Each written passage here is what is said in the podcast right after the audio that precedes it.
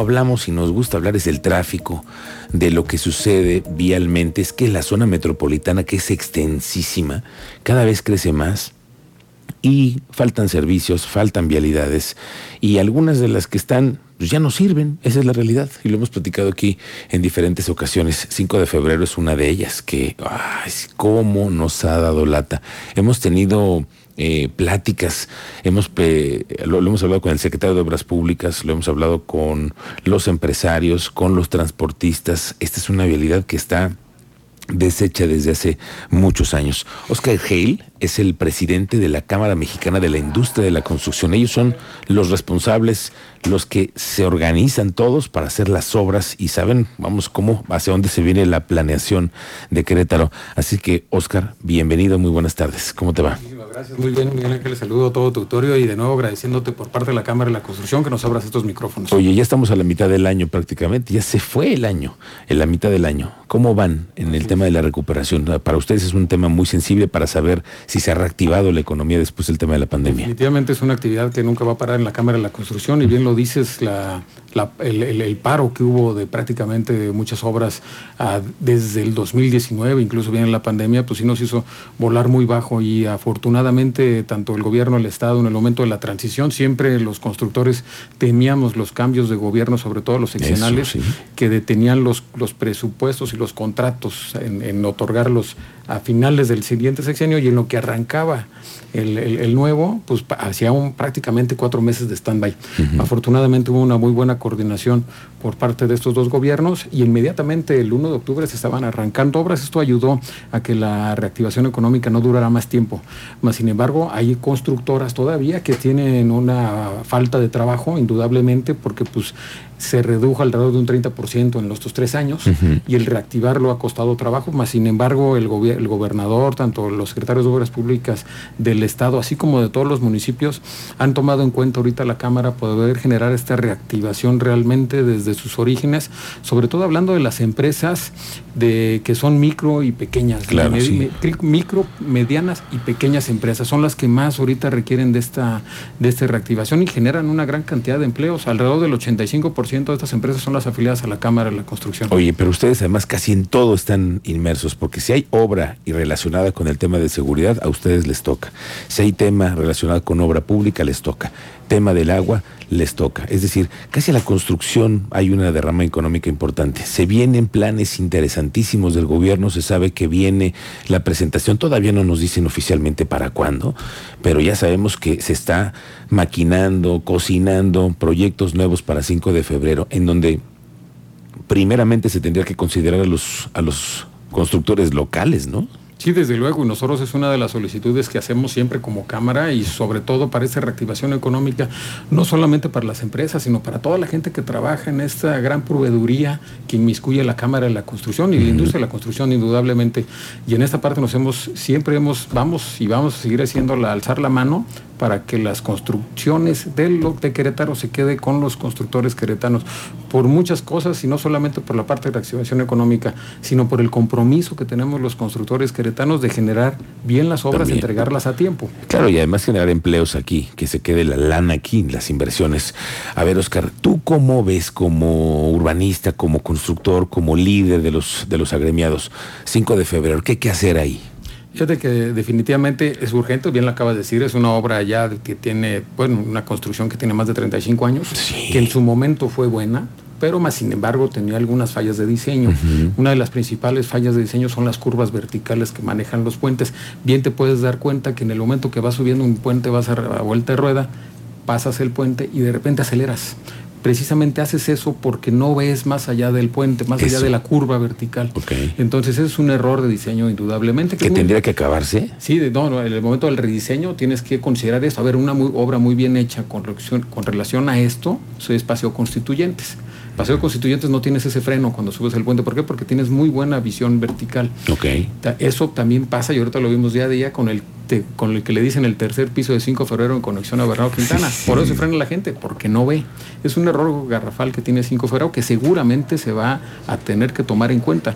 Otro factor importante pues viene siendo la modernidad ahorita que requiere la ciudad con respecto al transporte público, el darle la preferencia y en el sentido que el que vaya arriba del transporte público, te lo pongo así Miguel, se esté riendo de los que van en el carro, ¿por qué? Porque el transporte público tiene que ir más rápido. Más rápido, exactamente. Se debe de privilegiar entonces al transporte público, al peatón, al ciclista o al automovilista. Definitivamente, y este, y, y mucho, las cuestiones de peatones y de ciclistas en largos tramos a lo mejor no es tan impactante.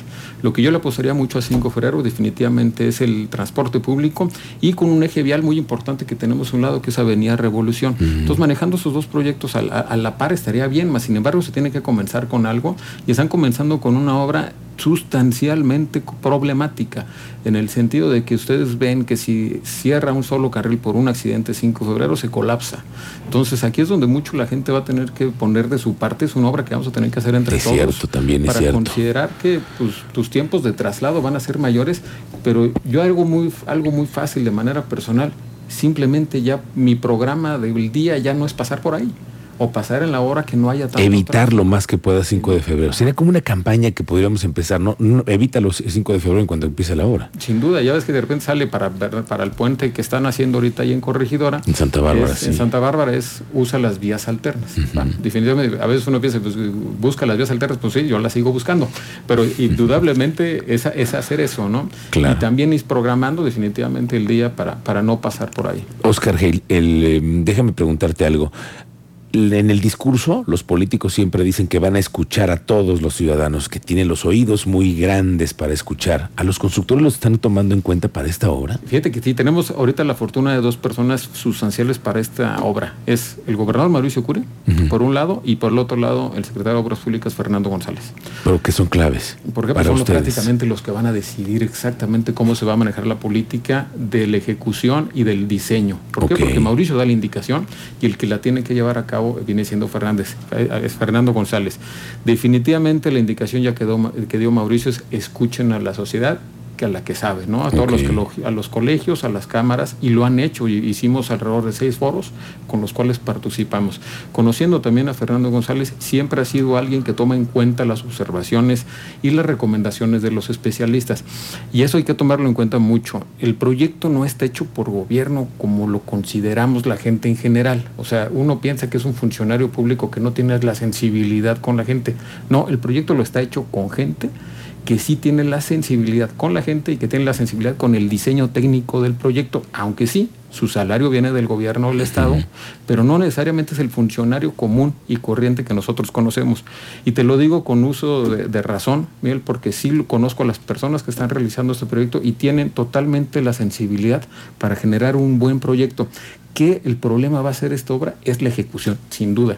El, el resultado va a ser muy bueno ese definitivamente. ¿Cuánto crees que, tiempo, que, que, pueda llevar una obra de esa a naturaleza? Ver, yo soy sincero que yo creo que va a estar sobre los 15 meses. Ok. A tiempo. Más de un año. Récord. O sea, es un tiempo récord. Es una obra que si nos la llevamos con calma, bien, sin estar, sin trabajar, por decir algo, los domingos y en la madrugada, uh -huh. se pudiera llevar hasta dos años y medio. Ok. Pero creo que el, tanto el gobernador como el, el secretario de Obras Públicas está totalmente enfocado en que tiene que ser la menor cantidad de tiempo posible.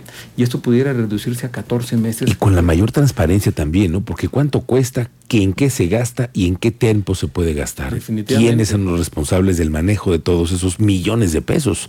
Porque al final es parte de lo que hemos estado hoy pagando en placas, en pagar tenencias, en pagar predial. Es parte de lo que se, está, se, va, se va a tener que ver en esa obra, ¿no? Es. Y es una de las labores que hacemos en Cámara de la Construcción, que procuramos la transparencia y la rendición de cuentas. Porque bien lo sabemos, no es un dinero del gobernador ni del secretario. Es un dinero, bien lo dices, es un dinero de la población. Y nosotros siempre hemos pugnado por porque los precios sean los adecuados también. Tampoco no lo más barato, porque incluso la obra puede tener el riesgo de que o no se termine o se termine de mala calidad. Y tampoco más, porque no es posible que si, el, que si por ejemplo, una persona desembolsó de una semana sus placas, por decir algo, pues obviamente esté bien invertido sus, aunque hayan sido mil pesos en una no, obra pues, de miles millones de pesos. Claro, sí, sí, sí, claro, que son al final de cuentas nuestros impuestos.